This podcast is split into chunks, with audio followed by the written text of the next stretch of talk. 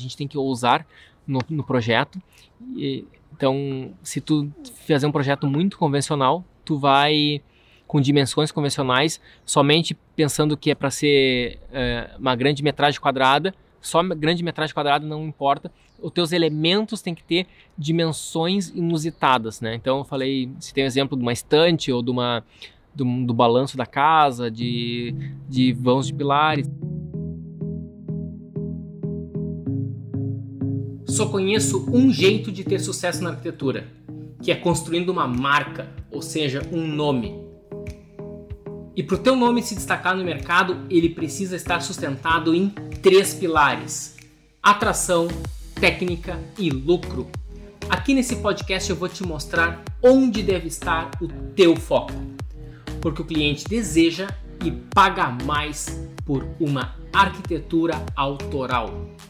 O fato é o seguinte: Aquele que vende projeto briga por preço. Aquele que vende assinatura escolhe o cliente com quem quer trabalhar. Seja bem-vindo ao podcast Estratégia Arquitetura, o podcast onde você vai conhecer as estratégias para você se destacar no seu mercado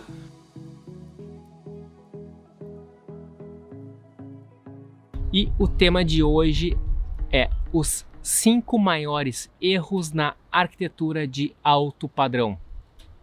Bom, então como eu já vivi uh, algum tempo no alto padrão e já, digamos, iniciei do zero, né, como todo mundo, né, ou pelo menos como boa parte da, de quem inicia alguma coisa, assim, inicia do zero, uh, cometi vários erros e, e agora o objetivo né, dessa live é compartilhar com vocês quais foram esses erros e, né, quem sabe se vocês forem espertos, vocês vão estar aprendendo comigo e não precisar cometer eles para uh, eh, para poder aprender, tá? Então eu listei aqui uh, os cinco principais erros. Em primeiro lugar, né, acho que até antes de citar os erros, né, eu diria assim, ó, por que trabalhar no alto padrão, né? Uh, eu não quero que vocês entendam que o alto padrão é o único caminho uh, possível para sucesso. Não é, não é verdade. Uh, Existem outros caminhos possíveis na arquitetura que tu pode ter sucesso, mas é um caminho que eu vejo um, eu vejo uma série de diferenciais e esses diferenciais são únicos e muito atrativos. Quais são eles? Em primeiro lugar, tu está lidando com clientes com muito dinheiro e com uma expectativa de projeto, digamos, mais ousada, né? Eles querem alguma coisa mais ousada e eles têm dinheiro para bancar essa tua ousadia. Então tu consegue ser mais criativo. Tu consegue fazer mais experimentações em arquitetura, tu tem mais liberdade e tu tem uma tendência também a ter um a tu ter o teu material, o, o teu trabalho mais propagado. Tu vai ter uma tendência a ser mais uh, mais publicado, tu vai ter um maior engajamento orgânico, tu vai ter, uh, tu vai ser mais comentado, chama mais atenção. Um projeto, digamos, de uma casa maravilhosa, de um living maravilhoso, de um, de um banheiro incrível, ele vai chamar muito mais atenção do que um, do que um projeto de uma um projeto corporativo, por exemplo, ou uma clínica, né? Mas com certeza uh, é possível sim uh, conseguir ter uma uh, conseguir cons construir uma carreira, por exemplo, num, numa área médica, numa área hospitalar, né, numa área corporativa, numa área especial, numa área talvez até mesmo logística, né, se é a parte menos criativa da arquitetura logística, mas também é possível. Então, eu sou apaixonado pela arquitetura de alto padrão, por, porque a gente consegue ficar muito próximo do cliente o cliente ele, ele fica ele, ele deposita uma grande confiança em ti e ele espera que tu faça algo especial. E muitos, acho que a grande maioria dos arquitetos escolheram a profissão de uh, escolheram arquitetura para seguir porque eles queriam, né, algo queriam realmente tra trabalhar em algo especial, queriam realmente trabalhar em algo mais criativo. E a arquitetura de alto padrão, na minha opinião, é uma das mais criativas possíveis, né? Outra mais criativa ainda do que isso seria tu poder trabalhar com museus. Mas museus tu não, não é um nicho que tu escolhe. Uh, isso acontece naturalmente na tua carreira depois que tu atinge um grande sucesso. daí sim tu começa a ser convidado para trabalhar com museus. Então isso é um papo para uma para um, né, pra uma outra outra live, mas ele museus não é uma coisa que tu escolhe, né? Tu não é com o tempo que vai aparecer, tá? Então tá. Qual é o primeiro grande erro que alguém que vai trabalhar com arquitetura de alto padrão acaba cometendo? Primeiro lugar, é, é ter uma. É fa, fa, fazer projetos de maneira convencional demais. É fazer. usar elementos convencionais.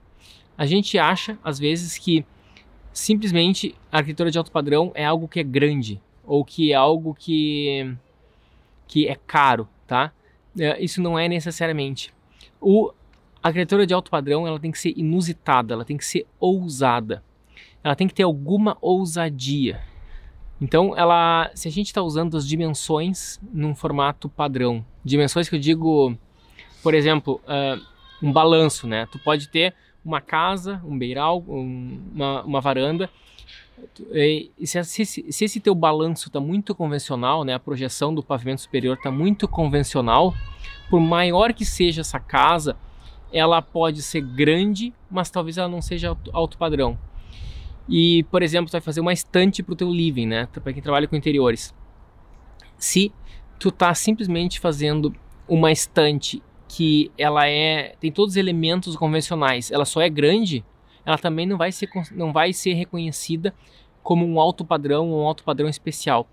O que que tu teria que fazer então? Tu teria que trabalhar com dimensões dimensões inusitadas, dimensões inesperadas ou incomuns. Por exemplo, a tua estante, ela devia ser ou muito fina, como tem umas estantes que são metálicas que a a Poliforme usa, para quem gosta da Poliforme, vocês vão pesquisar. Ela usa umas estantes, umas prateleiras que é muito fino, parece que tem poucos milímetros ah, de espessura, aquelas prateleiras. E também o Jader Almeida depois começou também a fazer. E ou então tu pode fazer algo que seja muito espesso, né? Então seja diferente do daqueles 18 milímetros padrão ou dos 20 milímetros padrão de uma espessura típica de madeira, tá? Então não basta tu simplesmente fazer uma estante grande que vai ser reconhecida como alto padrão. No caso de edificação, você vai fazer uma casa, se tu simplesmente usar um balanço normal de 1,20m, até mesmo 1,5m ainda é considerado um padrão, digamos, normal, né? Tu tem que ser mais ousado que isso, tem que tentar ir para 2 metros, 3 metros de balanço, que fica aquele super balanço grande, né? E isso já começa a ser reconhecido como algo especial. Então, o alto padrão não necessariamente está vinculado à metragem quadrada da casa ou, ou à metragem linear, né, a metragem quadrada da tua estante, mas sim está muito mais vinculada, está vinculado aos, a, tuas, a tua estratégia de projeto, a, a, ao quão especial é o teu projeto. Uh, bom, Uh, deixa eu ver se eu consigo citar mais algum exemplo para ser bem claro nisso. Por exemplo, a estrutura. Pô, talvez pode ser muito interessante, né? O balanço é uma própria, já é uma estrutura, mas se tu simplesmente está colocando pilares na, numa distância no teu living principal da tua sala, se, se tu, é muito é muito é muito recomendável que tu consiga fazer vãos maiores para para deixar esse aquele espaço mais generoso.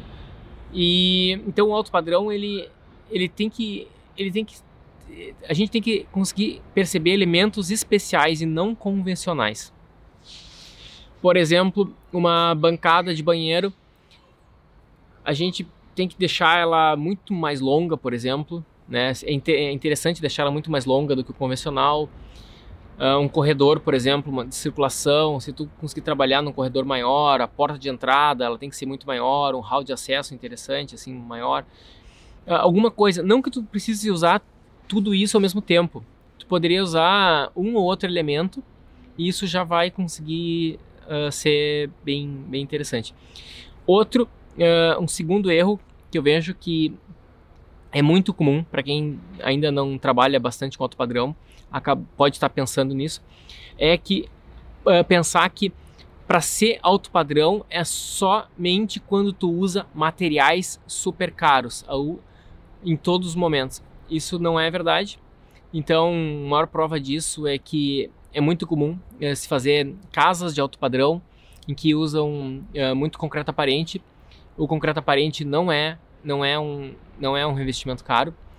Uh, pode ser até mesmo um piso de concreto, um piso de cimento queimado ele também não é um, não é, não é nada caro tu fazer isso, esse tipo de solução.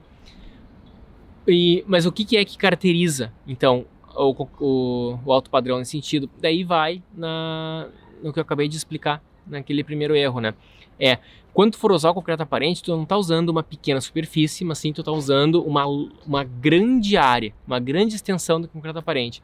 Quando tu está fazendo um piso de cimento queimado ou concreto aparente, né, ou concreto polido, que seria mais interessante até, que é mais durável, né? O cimento queimado, ele é só entrar na área, numa parte técnica aqui. O cimento queimado é um, é um, é um revestimento que tu faz por cima do concreto, do qualquer piso existente, tu larga um cimentinho ali, faz um tratamentinho e uma camadinha que tu fez depois, tá? Uh, o concreto, um piso de concreto, da, ele é como se fosse a própria laje que tu pode polir, né? Tu pode fazer um polimento na laje que vai dar aquele brilho. Então, quando tu quebra, o piso de cimento queimado, tu vai ver o piso original embaixo. E se tu quebra, uh, ou tu vai ver o contrapiso, por exemplo, embaixo. Agora, se tu quebra uma, um piso de laje de concreto polido, tu vai ver é, é lá, tá quebrando ela e só tem laje embaixo, né? Então é a laje é maciça, tá? O piso de concreto polido é o piso típico de garagens, garagens de shopping, shopping center e tal. E tem como fazer um tratamento bacana. Aqui na Inglaterra uso muito o ter, terrazzo, terraço, né? Ter, eu não sei como se diz em português, mas seria uma variação de. É como se fosse uma granitina, né? Uh, então, o que é que caracteriza o alto padrão é a grande extensão desse material. Isso é o que é o que mais caracteriza. E talvez esse erro que eu estou dizendo, ele está muito mais vinculado para um alto padrão brasileiro, porque se a gente for pensar num alto padrão estilo Dubai, daí ele não. O que eu estou falando já não, não confere, né? Então, então o que eu estou falando aqui tá muito reflete, reflete muito a minha experiência e o meu olhar para arquitetura e também está muito sintonizado com a realidade brasileira, com o alto padrão contemporâneo brasileiro. Porque em Dubai, uh, sim, alto padrão para eles é torneira de ouro, tu vai usar um piso com a pedra mais cara que existe, tu vai usar as cortinas mais tecnológicas e caras que existe, o tecido mais caro que existe.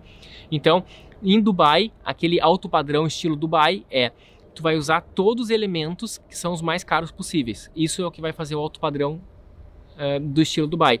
E o que eu estou falando é um alto padrão diferente, que é um alto padrão contemporâneo brasileiro. Que esse sim eu aposto que é que ele tem muito mais sentido. Ele tem uma, uh, tem uma tendência a ele crescer ainda mais no Brasil. Uh, se a gente for cuidar, a própria casa, esqueci o nome, tem uma influenciadora uh, muito forte no Instagram, eu acho que ela foi Big Brother até. eu não sei o nome porque eu já morava fora do país, eu não sei, é Adriana alguma coisa, tá? eu acho que ela foi Big Brother. E ela mora numa casa muito bacana, se não me engano é do MK27. Então, conforme uh, influenciadores, conforme, sei lá, a, as casas estão aparecendo, essa arquitetura bacana está aparecendo até mesmo num comercial de TV, está aparecendo numa, numa novela das oito, novela das nove, né? Uh, e começa a aparecer nas, na, na mídia popular, isso está gerando uma consciência, está educando o pessoal que isso é uma nova tendência, isso é um novo, uma nova, uma coisa mais sofisticada, né? Uma nova é um, é um novo jeito de viver, tá?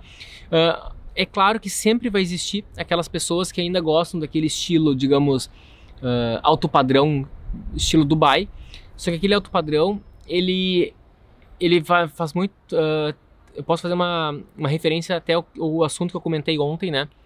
que é a questão de conhecer o cliente, os verdadeiros desejos do cliente, as verdadeiras, uh, as verdadeiras motivações do cliente, o que, que realmente faz ele feliz.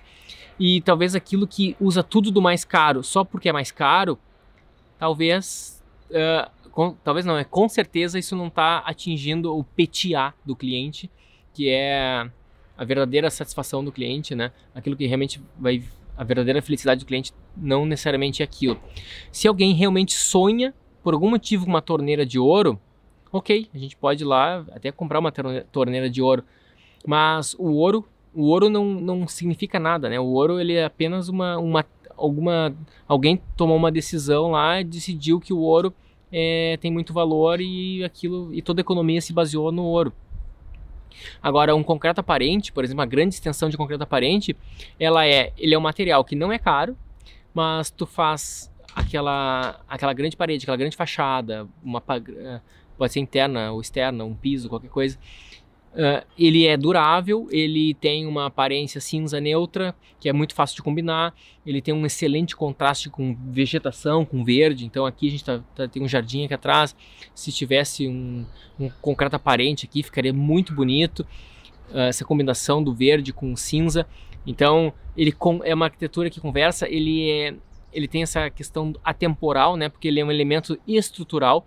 Então ao mesmo tempo que ele está fazendo, está dando a aparência ele também é a ele também é a uh, ele é a verdade, ele é a essência, né? Então é a mesma coisa que vocês olharem para mim, vocês estão vendo a minha pele aqui, minha cara, sou eu mesmo. Agora a roupa, minha camisa é uma é só uma uma coisa externa, né?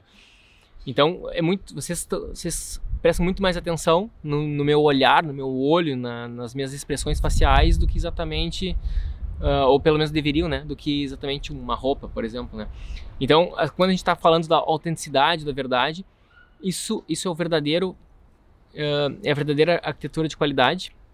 E então, quando eu falo de alto padrão, estou falando de um alto padrão que realmente é o é o que deveria ser, né? Que é o alto padrão contemporâneo brasileiro, que na minha opinião, esse alto padrão é, eu acho um dos mais bacanas das tendências de alto padrão no mundo.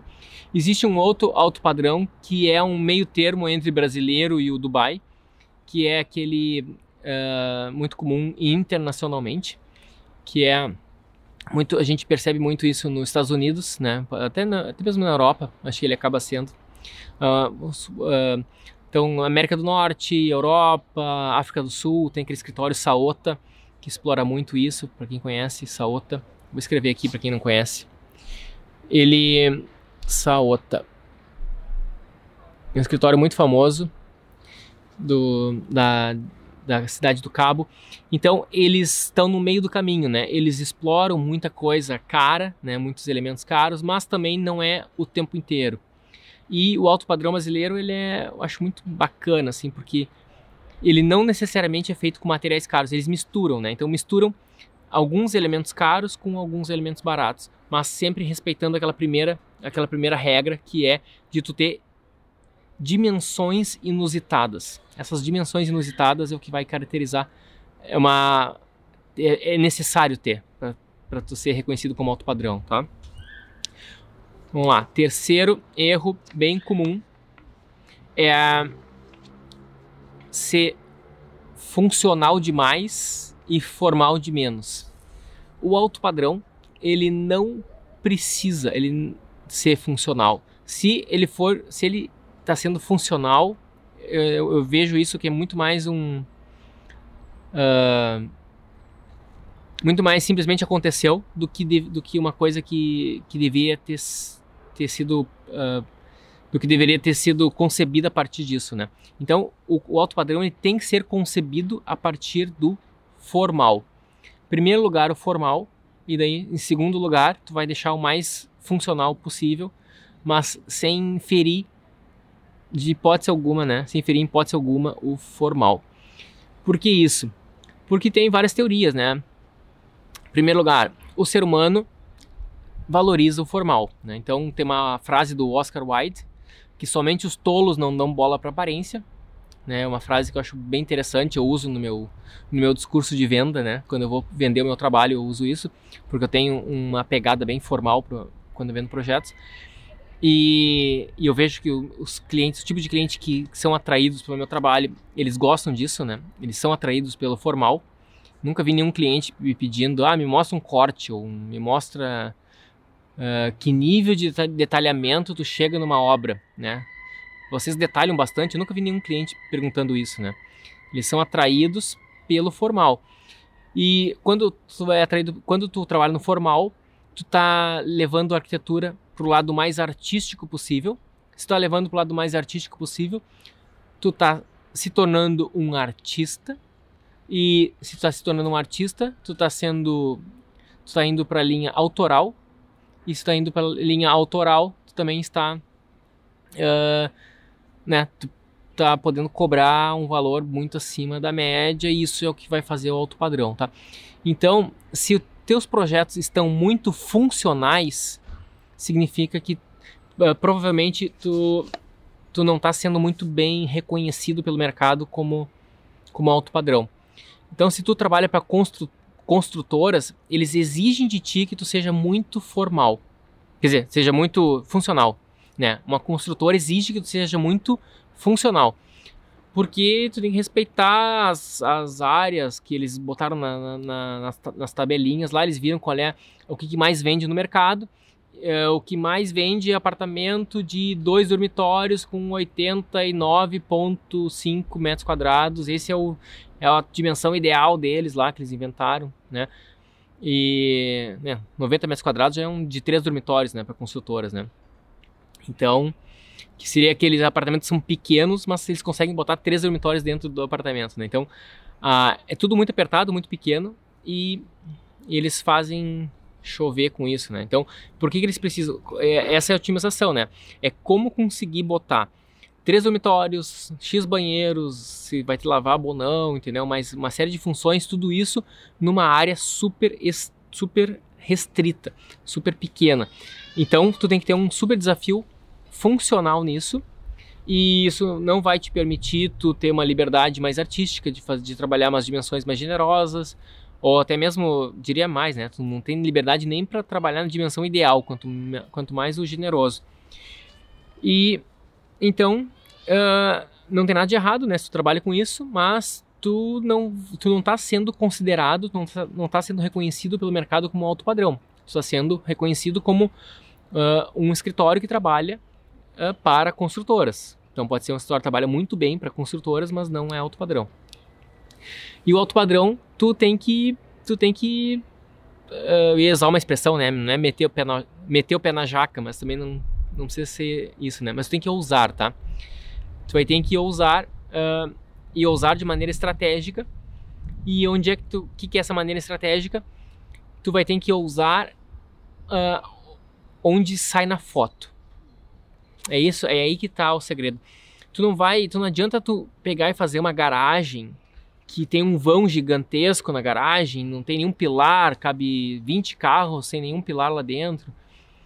Isso não se uh, se todo o resto da casa tá mais convencional, não faz sentido tu investir na garagem, porque a garagem não sai na foto, né? A garagem geralmente está fechada, então, em primeiro lugar, tu tem que investir na, no living, né? na relação do living com o jardim.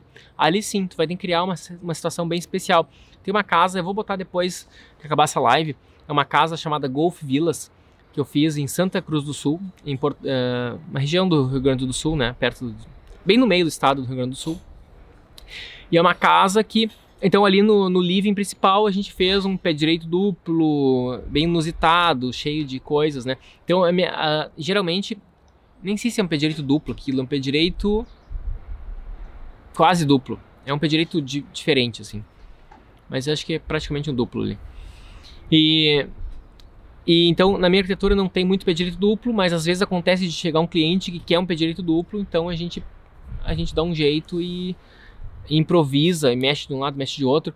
Então ali sim que a gente fez algo bem mais grandioso e, e é e é a parte da casa que mais sai na foto, digamos assim, né? Então depois eu fiz uma série de renders, eu mesmo fiz os renders, simplesmente importei o Revit, posso até em outro momento explicar como faz é, esse processo. Importei o arquivo Revit pro, pro Max e fiz todos os meus estudos, né? Isso é exatamente o que eu ensino nos meus cursos fiz os estudos e vou esculpindo a casa e conforme o render ia saindo ia, ia, ia puxando as lajes, né, criando os balanços, reduzindo o balanço, criando os pergolados. Então tem uma série de pergolados, porque quando a gente faz a planta baixa e a gente simplesmente começa a fazer a volumetria, é, sempre fica muito sem graça. E a casa ou qualquer arquitetura que for fazer, um projeto de interiores é a mesma coisa, né? tu vai fazer a tua estantezinha no teu CAD ali, no teu AutoCAD, ela parece que tá bonita. Mas aí quando tu vai levar pro. vai renderizar ela e coloca na, na sala, nas proporções ideais da sala, tu coloca um sofá de verdade, e tu vai ver como que as pessoas que estão sentadas naquele sofá estão realmente enxergando aquela estante, se tem lareira não tem lareira, como é que vai ser TV, sem TV, alguma coisa assim. Aí sim que tu começa a tomar uma decisão, tomar melhores decisões. Uh, e e a e aí sim que a arte, uh, aí sim que, que o legal, né? Aí que o jogo começa a acontecer, né? Que tu começa a brincar, a brincar com o projeto e deixar ele cada vez mais legal, mais autoral. E isso é o que eu mais gosto de fazer, tá? É essa é ficar esculpindo. O projeto Golf Villas fica no condomínio Golf Villas. Né? Alguém me perguntou. E então é, esse é o terceiro erro. Recapitulando, o primeiro erro é a gente ter uh, dimensões convencionais demais. O segundo é achar que tudo tem que ser caro, né? O que até é verdade em Dubai, mas não é verdade para a realidade brasileira. Os, os milionários, zilionários brasileiros, eles não esperam isso de ti. Até pode pegar, eles podem até considerar isso, eles vão te julgar mal, assim, se tu quer usar tudo caro, né? eles vão pensar, não, tu não realmente não entende de alto padrão, né? O plano não está em sintonia do que a gente está, nossos valores, assim. Porque as pessoas com muita, muita grana, elas não gostam de ostentar. Elas não gostam porque não precisam, né? E geralmente quem gosta de, de ostentar é quem quem quem não, não tem tanta grana assim, ou quem ou o cara acabou de ganhar dinheiro, entendeu? É um novo rico, alguma coisa assim, tá?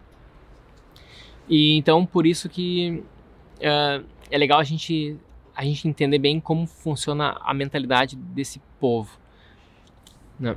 que no meu na minha opinião é o tipo de cliente mais legal que tem. Uh, uma, uma outra, um outro erro muito comum é achar Uh, quarto erro é achar, uh, é dar foco demais para o projeto e deixar o, e deixar o relacionamento com o cliente um pouquinho de lado. A gente, isso acontece com, eu acho que com todas as áreas da arquitetura. E eu acho que esse é um, esse mesmo para quem nunca pretende trabalhar com alto padrão, esse deve estar muito atento a isso porque tem uma tendência a, a gente cometer porque foi assim que a gente foi educado pela nossa faculdade, né? Nunca eu nunca vi nenhum, nunca tive nenhum professor que disse a palavra cliente na em toda a faculdade. Impressionante, né? É a palavra mais importante que existe uh, quando a gente vai atuar. Se tu, se tu quer ser um arquiteto, a palavra mais importante que existe é cliente. E é a palavra que nunca foi comentada na minha universidade, né? Eu sou, estudei numa boa faculdade, que é a Federal do Rio Grande do Sul, mas cliente eles nunca falaram nada sobre isso. E aí que está o grande pulo do gato. Tu tem que, se tu te concentra no cliente, todo o processo fica mais fácil. Uh, tu pode, tu vai ter mais liberdade para criar, tu vai ter mais, tu vai ter mais condição de ousar, tu vai ter, tu vai ter, tu vai ter tudo que tu precisa para ter um, um, portfólio excelente, para ter um portfólio incrível. Tu vai ter tudo que tu precisa para estar tá exercendo, uh, executando a estratégia que tu traçou e tu vai tá crescendo na arquitetura. Tudo porque tu tá com foco no cliente, tu tá atendendo o cliente, tu tá prestando atenção no que, que o cliente está precisando, o que, que não tá, e tu tá uh, atendendo e satisfazendo as necessidades dele. E quando tu tá administrando bem essa relação com o cliente, tu vai ganhar automaticamente uma grande liberdade para estar tá inventando a moda que tu quiser, né? Inventando o tipo de projeto que tu quiser. Isso é a grande magia. Ao contrário, a gente pode pensar que se tu se concentrar em produzir aquele monte de desenhos que foi combinado na reunião, que foi combinado no contrato, uh, e tu começa a produzir de maneira rápida aquele monte de material, e daí tu vai, chega na reunião para apresentar para o cliente, e o cliente, né, olha aquele monte de material e ele não se sente parte daquela, daquelas decisões, parece que não foi ele que decidiu aquilo, ele vai naturalmente solicitar uma série de mudanças e, e vai começar a ter uma relação bem psicológica, tá? Tá tudo muito inconsciente isso. Mas vai ter uma certa disputa entre arquiteto e cliente de quem é que tem a ideia mais legal, de quem é que tem a ideia melhor, de...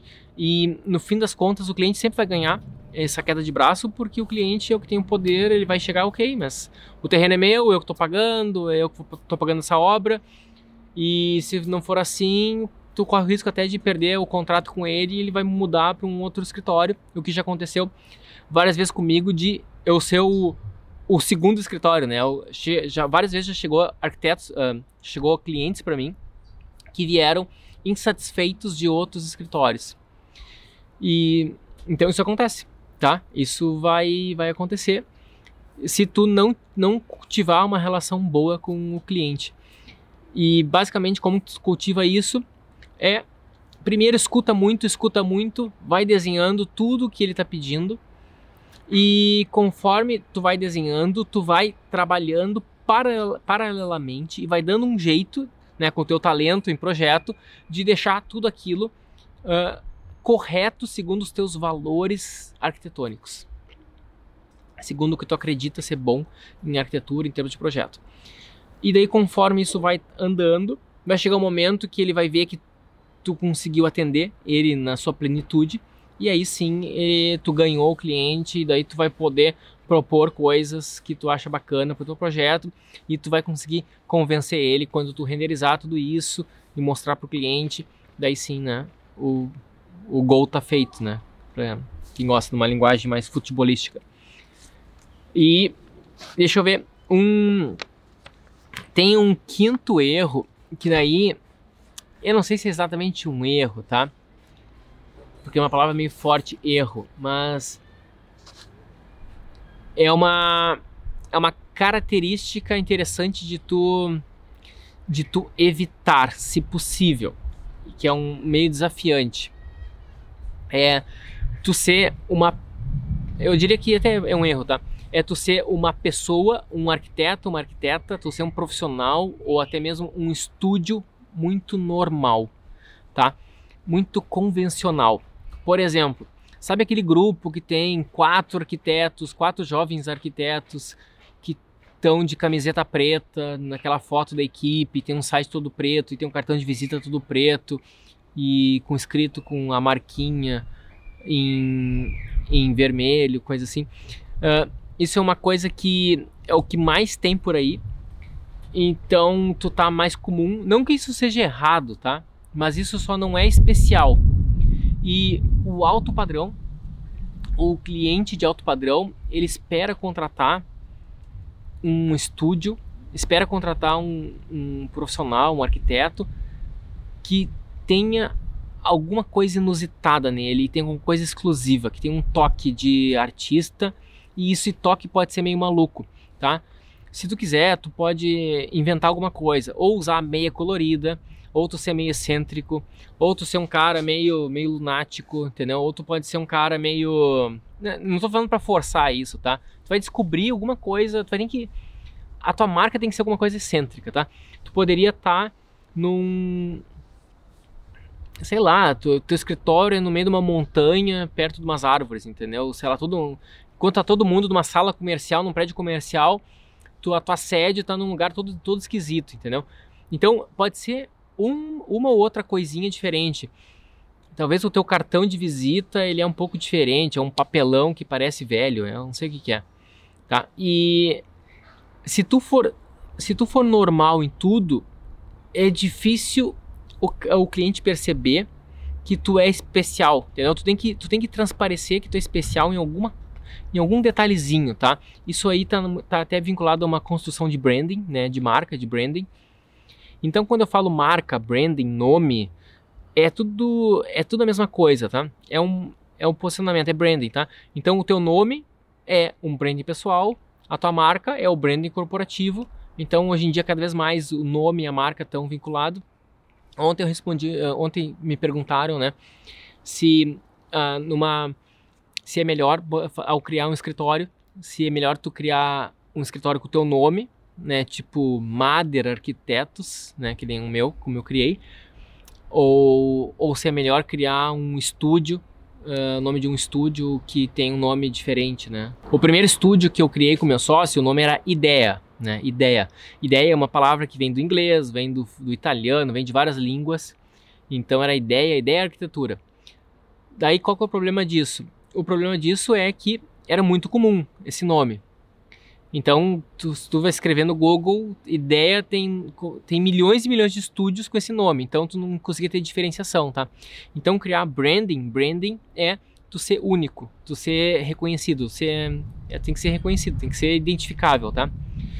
Uh, então, foi ruim. A gente mudou depois, a gente era bem jovem nesse, nessa época, tá? Não tinha nem me formado ainda. Isso eu tinha... De, foi uns dois anos antes de me formar, já estava abrindo meu escritório. E daí depois a gente mudou o nome para o nome Fósforo. Fósforo com PH, porque fósforo era o nome que era um elemento químico das ideias, tal, e a gente inventou esse nome. Todos os clientes odiaram, né? Achava todo todos os clientes davam, davam risada quando a gente mostrava o cartão de visita, porque eles lembravam da caixa de fósforo. E a gente pensou no elemento químico fósforo. Então, o nome foi infeliz, tá? Então, a ideia era ruim porque era muito comum. É um nome bom, mas muito comum. Então todo, não, não tinha. Impossível tu achar um domínio decente, impossível tu fazer. Né? Todo mundo conhece algum escritório ideia. Então é muito ruim porque é muito comum, tá? Muitos, muitas pessoas têm. Depois a gente usou o nome Fósforo. Esse nome era hilário, né? Era, era, a gente era ridicularizado pelos clientes. E a gente mudou. A gente montou então que era DSAR. Foi um, DS, né, de Design e Arquitetura. Então era, a gente inventou o nome, era um, como se fosse um acrônimo, né, uma, uma sigla, que era uma abreviação de Design e Arquitetura. DSAR, a gente chamava de DZAR, DZAR, a gente achava bom esse nome, assim. Então era DZAR, Design e Arquitetura. E, e esse nome foi o que ficou por um tempo, e daí depois de um tempo eu rompi a sociedade, né, uh, simplesmente eu quis viajar e, meu, e o meu sócio daí ele ele foi então trabalhar com o pai dele, que tem uma construtora, e até hoje trabalha com construtora com o pai dele, né? E, e a gente sempre foi super amigos. Então, e a, cada um acabou seguindo um caminho diferente. E quando eu voltei para o Brasil, daí eu estava muito claro na minha decisão que era de uh, fundar um escritório com o meu próprio nome. Por quê? Porque eu vi que todo mundo me chamava de Mader. Por mais que eu tinha o meu cartão com outro nome, todo mundo falava o Mader, o Mader, o Mader, né? Onde é que tá o Mader? Então era sempre reconhecido, né? Fala com o Mader, né? É, conversa com o Mader. Então, quando tu usa o teu próprio nome, as pessoas já naturalmente a chamam do teu nome. E por mais que tu use um, um outro nome, sei lá, Oma, né? Oma é o escritório, uh, aquele escritório holandês do Rem Koolhaas. E a tendência é que hoje ainda mais, né, que as pessoas querem querem pessoas. Então, por mais que tu use um nome, um nome do teu estúdio, um nome, um nome de uma sigla no estúdio, invente uma palavra qualquer para o estúdio, tu vai ser muito mais fácil de as pessoas lembrarem e re, te recomendarem quando for o teu próprio nome. E é um grande perigo quando as pessoas não lembram do teu nome e só conhecem o nome do teu estúdio. Então, se tu tem um estúdio que tem um nome diferente, assim, que não é o teu próprio nome, tu vai ter um desafio muito maior em, em propagar a tua marca. Tu vai conseguir isso, né? O MK27 conseguiu, por exemplo, mas MK é Márcio Kogan, né? Então, MK vem de Márcio Kogan e dizem que 27 é o número da sorte dele. E e Zay é o Zay, Arthur Casas é o Arthur Casas. Tu não, eu acho que tu ser simples e direto é muito melhor, né? Foster, né? Ele não precisa inventar um nome. Hoje o Foster nem trabalha mais, a Zaha Hadid nem tá mais viva, mas o estúdio é muito mais fácil tu, tu contratar alguém, alguém que simbolize uma pessoa. E agora, se tu vai abrir um estúdio de 3D, né, um estúdio de renderização, daí eu, eu já indico o contrário. Daí, o estúdio de renderização, tu, tu vai estar tá trabalhando em equipe e a equipe, ela são vários artistas que podem estar compondo essa equipe. Daí é melhor tu criar um estúdio com nome neutro. Então, daí faz exatamente o caminho oposto, tá? Daí sim, é melhor tu inventar o nome de um estúdio, né? Estúdio ABC, sei lá o que que é. Uh, porque esse estúdio, ele vai ter um caminho que ele é mais business mesmo, e daí talvez em algum momento um outro, ele pode se juntar com outro estúdio maior, tu pode, pode talvez até uh, investir bastante nele, e ele tem um valor de mercado, e tu pode vender essa empresa porque o estúdio, o trabalho do estúdio não está vinculado a um artista apenas. Um estúdio de 3D, ele é uma empresa. A arquitetura não. A arquitetura está muito vinculada ao, vamos supor, o Isai, tá? É, é o Isai. Agora, a Zaha Hadid, como é que foi a história da Zaha Hadid? Ela, ela faleceu, mas ela conseguiu deixar muito sólido aquele legado dela, o estilo dela, que ainda está vivo lá dentro, então, ainda faz sentido tu contratar aquele escritório porque é como se fosse ela ainda está viva na, na cabeça de toda aquela equipe, né? Agora o Niemeyer, que faleceu, eu acho que não conseguiu, né? Ele faleceu, agora acabou, entendeu? Então não, não, não tem como continuar. É que aqui na Inglaterra o pessoal tem uma mentalidade muito de business e eles conseguiram criar um, um escritório da Hadid tão grande que eles conseguiram manter ela viva, né? Digamos assim, os projetos dela ainda continuam a ser produzidos com aquela, com aquela história. E agora, só o tempo que a gente vai saber o quanto isso vai durar, né? Se daqui a 50 anos ela ainda vai existir. Talvez sim, tá? Talvez até pode ser que, que continue existindo. Daqui a 50 anos ainda existe esse, esse escritório. Mas na arquitetura, eles querem o artista. É, como que eu descobri isso? Quando eu viajei para Londres e daí eu estava com alguns projetos em andamento e eu comecei a conversar com uma arquiteta que coordena meus projetos para ela fazer as reuniões com o cliente.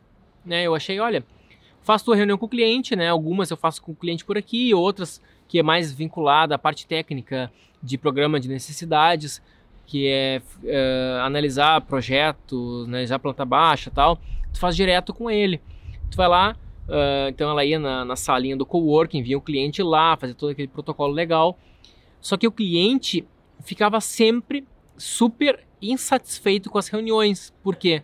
Porque o cliente ele estava contratando o Leonardo. Ele queria o Leonardo, por mais que o Leonardo estava só presente na sala e só fizesse assim, ó, tá tudo bem, tá tudo bem. Era isso. Ele queria ele queria esse essa aprovação e ele se sentia extremamente inseguro de ver uh, que o projeto estava sendo, tava sendo, tomado, tava sendo tomadas decisões no projeto e eu não estava ali para validar elas. Então, uh, e eu também conversando com outro amigo meu que é muito bom em business, né? E ele também me dizendo que na arquitetura as, o, quem contrata um arquiteto quer o autor, ele quer o pai da história, né? ele quer o pai ou a mãe, né?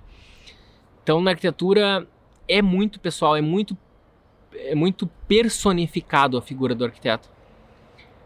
E é isso aí, então tu vai ter que construir um nome, um nome com o teu estúdio, né? Vai ser muito mais fácil tu botar o teu nome, né? Tanto faz ser o teu nome, uma sigla com o teu nome. Se tu botar o teu nome, é muito melhor porque vai ser memorável, tá? Por exemplo, uh, até mesmo no próprio business, né? Pode ver a Apple, né? Ela tem a figura do Steve Jobs. A, a Microsoft tem a figura do Bill Gates. Então, as pessoas o, na Amazon tem a figura do Jeff Bezos. Uh, a Tesla tem a figura do Elon Musk. Então, as, as, mesmo que tu, mesmo fazendo sentido tudo isso, conforme a empresa vai crescendo, todo mundo quer saber quem está por trás daquilo.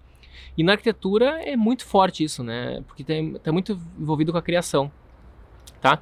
E no caso de uma empresa de 3D, um estúdio 3D, é, tu vai fazer uma reunião com a construtora, com qualquer um, com o cliente lá, tu manda alguém do atendimento, faz a reunião e volta, entendeu? Eles não estão não, não existe a figura de um artista mestre, um artista principal, um criador, o cara autoral da coisa, né? Isso não existe no mundo do 3D, no mundo da renderização, tá? Uh, então, pessoal, vou recapitular quais são os cinco os cinco as cinco, cinco maiores erros da arquitetura de alto padrão. O primeiro é a gente não ousar, principalmente em dimensões, tá? A gente tem que ousar no, no projeto. E, então, se tu fazer um projeto muito convencional, tu vai com dimensões convencionais, somente pensando que é para ser é, uma grande metragem quadrada, só grande metragem quadrada não importa. Os teus elementos têm que ter dimensões inusitadas, né? Então eu falei, se tem um exemplo de uma estante ou de uma do, do balanço da casa, de, de vãos de pilares, né? Vãos, vãos estruturais, alguma coisa assim, tá? Uh, segundo grande erro é é achar que o é dar muita bola pro funcional e deixar o formal de lado tu tem que ser em primeiro lugar formalista e daí com o tempo que sobrar tu vai lá e ajusta a função. Isso eu achava que era completamente absurdo, eu achava que isso uh, eu sempre achei, minha vida inteira eu pensava, né, que que isso era a coisa mais errada que tinha na arquitetura era tu, tu deixar o, o funcional de lado. E quando eu fui para Itália, que eu trabalhei na Itália, eu via que realmente eles deixavam, eles buscavam uma forma nos edifícios e para fazer todo aquele prédio com todo, todo curvo, fazia com que os, os apartamentos dos cutu, do cotovelo, digamos assim, né? Então se o prédio é curvo, ele vai ter um cotovelo aqui. Então aqui os apartamentos tinham uma, uma planta baixa horrível, toda diferente, assim, sabe? Eram uns... Não dava para acomodar, era tudo muito esquisito aquelas plantas baixas. E ninguém tava nem aí, tá? Então o arquiteto fazia, entregava, o construtor, o incorporador aprovava e seguia, está construído e está todo mundo morando lá. Mas o que, que eles estavam buscando era a forma conceitual, uh, o conceitual que estava de, definindo no projeto e era isso, né? Então era isso era mais importante, tá? E isso lá que eu comecei a entender que sim, é possível inverter a ordem e o resultado surpreendentemente é muito mais interessante, né? Para até mesmo como estratégia de negócio da tua, da tua carreira, tá? Tu vai ter clientes melhores, vai ter um portfólio melhor. Então, o outro erro muito comum é achar que tem que ser tudo caro, não é para ser caro, né? Então, tu pode fazer elementos baratos, uh, exceto Dubai, né? Dubai, tu não precisa usar um, um estilo Dubai no Brasil, acho que não combina. Ou pelo menos não é contemporâneo isso. Seria um, isso seria um alto padrão clássico, tá? Que não é o que eu estou comentando aqui. E um outro erro é deixar o cliente de lado e focar demais no projeto. Então, é primeiro lugar o, o cliente e daí a gente conseguir manter, administrar bem todas as expectativas do cliente, é assim que a gente vai usar no projeto. E último lugar é tu ser muito convencional, né? Tu, o teu escritório ser muito, muito, muito parecido com outros que já existem, né? Se tu for cuidar, o Márcio Kogan e o Isai, eles são apaixonados por cinema. E cada vez que tu deixa eles falarem, eles vão trazer questão de cinema. Então, uma vez o, o Isai fez uma série de projetos de vídeos bem cinematográficos e super conceituais dos projetos deles. Então, é que que é aquilo? Aquilo é uma maluquice, entendeu? É uma coisa excêntrica, uma coisa diferente, sabe? Aquilo chama atenção. E isso que que faz? Isso reforça a marca dele. Uh, e quanto, ou seja, quanto mais parecido tu for com um professor, com o teu professor da faculdade, mais difícil é tu, tu ser diferente, porque o, form, o professor de faculdade ele é uma referência para os alunos. Então, naturalmente, todos os alunos acabam sendo, acabam modelando os professores de alguma forma até inconsciente e acabam sendo parecidos com os professores de maneira de se vestir, se comportar. Se o professor já tem um escritório que é raro, né, vai tentar ser meio parecido também o escritório deles. Vai ter um ah, na hora de projetar, vai tentar lembrar tudo que o professor falava, vai tentar projetar daquele jeito. E isso é isso é o, é o comum, tá? Então, se tu inventar umas coisas meio malucas, então, no meu caso, quando eu me mudei para Londres, em que eu não tinha mais a minha sede em Porto Alegre, e que eu começava a atender meus clientes todo online, e, e eram, eu, eu dificultava o acesso do cliente, né? Então, o cliente que vai conversar comigo é mais difícil ele conversar comigo. Então, essa dificuldade e o cara tá fora do país, tal, ser mais inacessível, isso deixou isso deu uma característica para mim, porque eu não sou um cara que uso roupa colorida, não uso meia, meia colorida, não tenho um óculos quadradinho, né, tudo colorido. Eu não tenho esse estilo, tá? Então, a minha, minha excentricidade está no meu estilo de vida, no, no, no lado internacional, na, nesse lado né, mais cosmopolita. E, e é isso, né? Esses são os principais erros. Deixa eu ver se tem alguma pergunta aqui. Uh, essa atenção especial ao cliente está em primeiro lugar. É o ideal para seria projetar no computador com ele ou discutir a planta baixa, planta baixa impressa. Uh, essa pergunta é boa, tá? Nunca projete na, junto com o cliente, porque porque ele vai ele vai ele vai descobrir que tu consegue mudar uma coisa de maneira rápida. Né? Ele viu que tu conseguiu fazer um experimento de um jeito rápido. Depois que ele descobriu que aquilo é rápido de fazer, ele vai pedir muitas e muitas vezes para ti, né?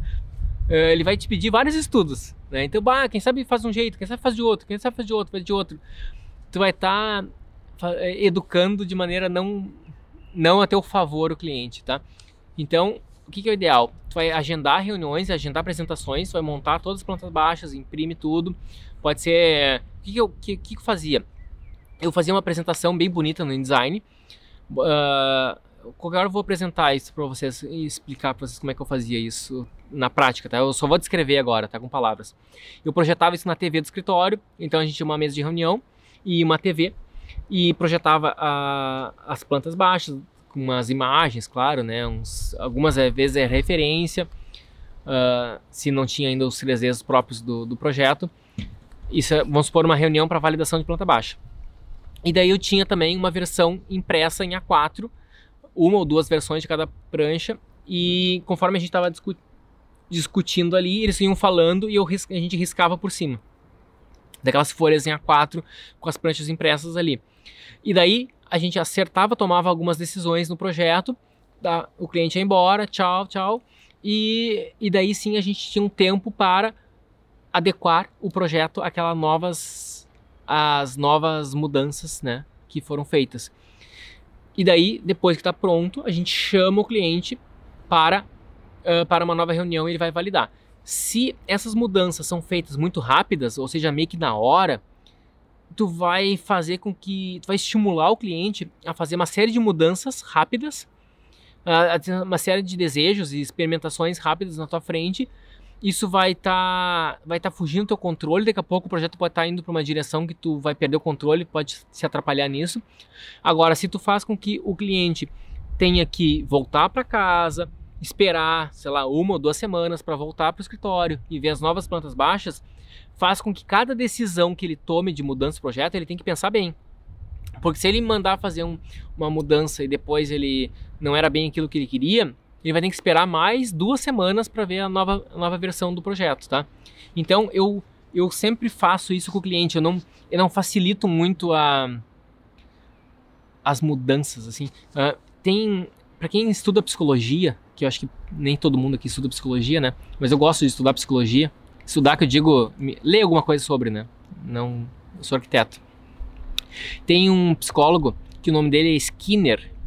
Skinner, ele inventou, ele é muito usado, o pessoal do RH conhece, até mesmo escolas conhecem. Ele, ele descobriu uma teoria que cada vez que alguém faz, que tem um comportamento que não é o que tu desejaria, tu faria uma pequena punição. E cada vez que, que alguém tem um comportamento que é o que tu gostaria, tu dá uma premiação, tá? Então, se o cliente está mudando toda hora o teu projeto, tu faz uma pequena punição que é de ele tem que esperar um pouquinho para ver, tá? E cada vez que ele faz uma coisa que tu goste, entendeu? Que ele tá, por exemplo, tu tá louco para fazer uma ideia do teu projeto que é muito bacana. E daí tu dá um jeito e dá um presente para ele, de sei lá o que, tu, tu faz umas belas imagens, que sei lá o que, que é, tu vai inventar alguma coisa, né? seja mais gentil com ele, entendeu? Elogia ele. O elogio é um super presente, tá? São coisas que, né, o jeito que tu olha, o jeito que tu sorri para ele, isso tudo é são presentes, tá? São premiações que tu faz pro cliente. Uh, outra coisa, voltando do Skinner, por exemplo, na tua equipe, se tu já tem equipe, se alguém tá acertando, tu deu uma tarefa para aquele colaborador teu, e ele tá acertando tudo isso, tá fazendo um excelente trabalho, tu pode, tu pode não, tu deve fazer alguma, premiar ele de alguma maneira, com elogio, com sei lá o que, Né? Deixa que eu vou servir um cafezinho para ti. Tu fez, ficou tão legal isso que tu fez que eu vou, vou fazer um cafezinho para ti, né? Então, uh, isso tu vai fazer uma declaração pública, assim, vai deixar até os outros membros da equipe, nossa, o chefe tá, vai servir um cafezinho pro estagiário, entendeu? Eu também quero, também quero isso. Mesmo que alguém não pense isso, alguém está desejando, né? Queria esse elogio, esse reconhecimento, né? Isso faz, começa a tu criar na equipe aquele, aquele comportamento, aquela, aquela cultura de querer acertar, de querer, de querer acertar segundo os valores do CEO da empresa, do chefe, né? Na arquitetura ninguém fala CEO, né? Mas do fundador da empresa.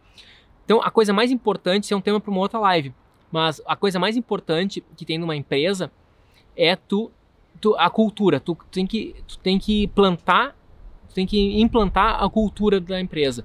E a cultura vem do fundador, né? Ou dos fundadores da empresa. E daí a equipe que está chegando lá, ela tem que ela tem que entender e tem que vestir a camiseta da cultura.